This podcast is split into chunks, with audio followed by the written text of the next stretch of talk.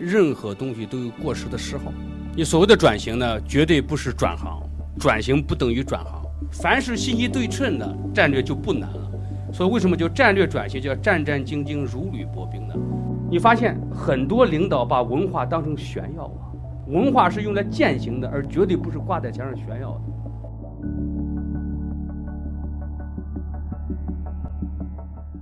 正式进入到我们的圆桌讨论环节。那我想问，我们为什么要做转型呢？我觉得这个问题他讲了一个很重要的事儿。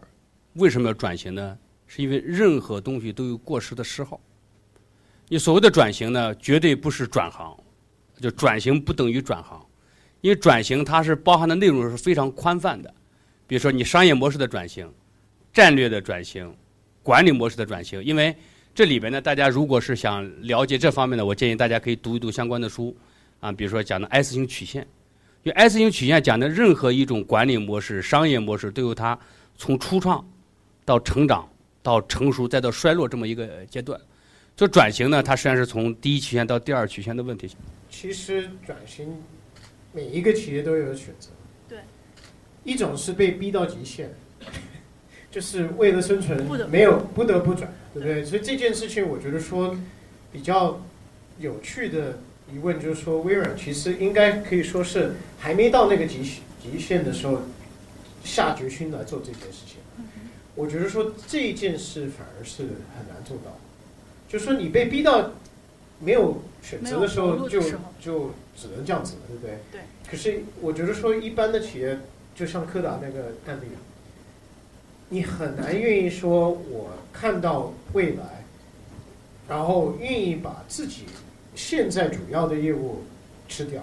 其实微软知道这件事情，就是我们为了转到云服务这个趋势，转到未来，我们知道说我们的软件非常赚钱的软件的生意一定会渐渐被吃掉，对不对？所以这件事情，我觉得说真的是很难做的一件事情。我觉得说真的需要你的。领导们有有这种远见，还有决心啊。然后呢，各个层面就是除了使命，还要有战略的策略，还要有文化的支持。这个全面要要做一个完整的一套，才会有机会成功。但是不不简单。我觉得说这件事情，其实历史这种成功提早转型的案例不多，所以所以这件事情，我觉得说是是最难做的事情。我们再来谈谈怎么转的这个问题，大家在从怎么转上是怎么去切入的？我觉得转型必须得有一个撬动的点。这个点呢，我就想呢，很重要一点就是说，你还是要回答一个问题：你现在业务你有哪些优势可利用？我特别不赞同从 A 曲线直接转到 B，我觉得这个是很很有问题的。而且最好的方式是 A 到 A 加到 A 加加。那就是说，你要你要问一个问题。我现在转，我这手里边有什么核心的优势没有？这个优势在第二曲线我里边能应用不能用？所以我觉得切入点，第一，你要找到你的战略的协同点在什么地方；第二，找到一个非常好的撬动的那个细分的领域。我觉得，当然我同意曹博士讲的，就是说微软用的切入点当然是。搭配就是说，我们已经有很多很多全世界的企业客户都是微软的客户嘛，对不对？所以我举一些例子，我们现在公司以内的职位跟岗位，大概有三分之二的岗位，差不多五七年前不存在的，都是要为了转型新加入的，有的是学习我们的友商的，有的是自己发明的，因为有这种需求。然后你说员工的这种，比如说销售的薪资，我们这种 company incentive，都是一步一步骤、一步骤一步骤去去去做调整的，对不对？这个是一个难题，就是说你是一个创业的公司，你没有真正的客户，你没有业绩的时候，你很容易完全创新嘛，对不对？可是你是一个真正的企业，你已经有很多年的历史，你有很多客户，你必须需要继续支持他们了，你不能跟他说哦，我。旧的事情、老的产品我不做了，对不起，你你没无法这样子，对不对？你你必须需要慢慢慢慢想办法，说我想要带着客户跟生态合作伙伴的生态一起走，要怎么做这件事情？我们其实做了很多尝试，其实是失失败的。可是这件事情，我觉得说重点是每一次我们尝试了不同的方式，我们都在学习，然后再改进。所以有的时候我们自己员工，我们合作和伙伴的生态也会跟我们反映说：哇，你们微软每一年都又来改了改良我们的这些不同的系统啊、制度啊、机制。我们说对，我们自己也觉得有点累，可是必须需要学习嘛，对不对？要不然没有办法转型的一步一步的有进展。所以我觉得说这个回到，我觉得曹博士讲的很好，就是说心动不如行动。有的地方你真正要转型，就是要去试它，可能真正会会头撞到墙，可是只要撞到墙的时候学习到东西可以改进的，那就值得。明白，感谢两位的分享。其实刚刚两位都在说，就是怎么去跟自己的企业把脉，找到这个结合点的问题。那这个大概的方向有了，怎么去落这个东西呢？凡是有人告诉你说我当年想的非常清楚，就看中了五大步骤，基本属于忽悠你的。凡是信息对称的战略就不难了，所以为什么叫战略转型叫战战兢兢、如履薄冰呢？他刚才讲一点，战略是容易失错的，但是你要注意一点，大企业犯错跟小企业犯错是两码事。大企业犯错，因为他太大太有钱了，微软，他犯错他失败，他他可能肯定失败了好多次，但是他有 cover 他这些失败的这种这种底气。小企业你可注意一点，你是失败了，有时候真爬不起来了。那怎么办？我给你大家注意，《孙子兵法》里面有一句话，叫“谋胜之前，先谋不败”。什么意思呢？就我这次战略转型失败了以后，对我到底最大的损失，我能否承得住？如果说我回答是 yes，你就坚定的转；如果你回答说我这玩意儿一转型，我整个家破人亡，全部你最好别转。就大企业转型，大企业对风险的承担和小企业是完全不同的。假设你把风险这个事儿能够能够承受了。我觉得转型最主要干什么呢？就是立刻行动。所以我就想呢，刚才主持人讲的问题非常好，大致方向就任正非讲的，就是方向大致正确，组织要充满活。什么活力？第一，选对合适的人，搞这个转型和变革，一定找那种什么呢？敢于创新、有成长思维的人。你要找那种比较守旧的人，基本上搞不成。第二个呢，你的绩效管理的方法一定新老业务区隔对待，你不能有考核老业务的方法去考核新业务。第三，激励机制。什么叫激励机制？你不能让雷锋同志吃亏啊！你不能让奋斗奋斗者什么既流泪流汗，你最后薪酬也也也也不高。那些不愿意变革的人，在这第一曲线业务里面还拿着很高的薪酬，那肯定不行。所以我觉得组织要充满活力，选对合适的人，绩效标准要要合适。另外一个呢，你得要匹配的激励机制。那微软，我们是怎么让我们的组织又重新继续活力的呢？这件事情让我想到，就是我们。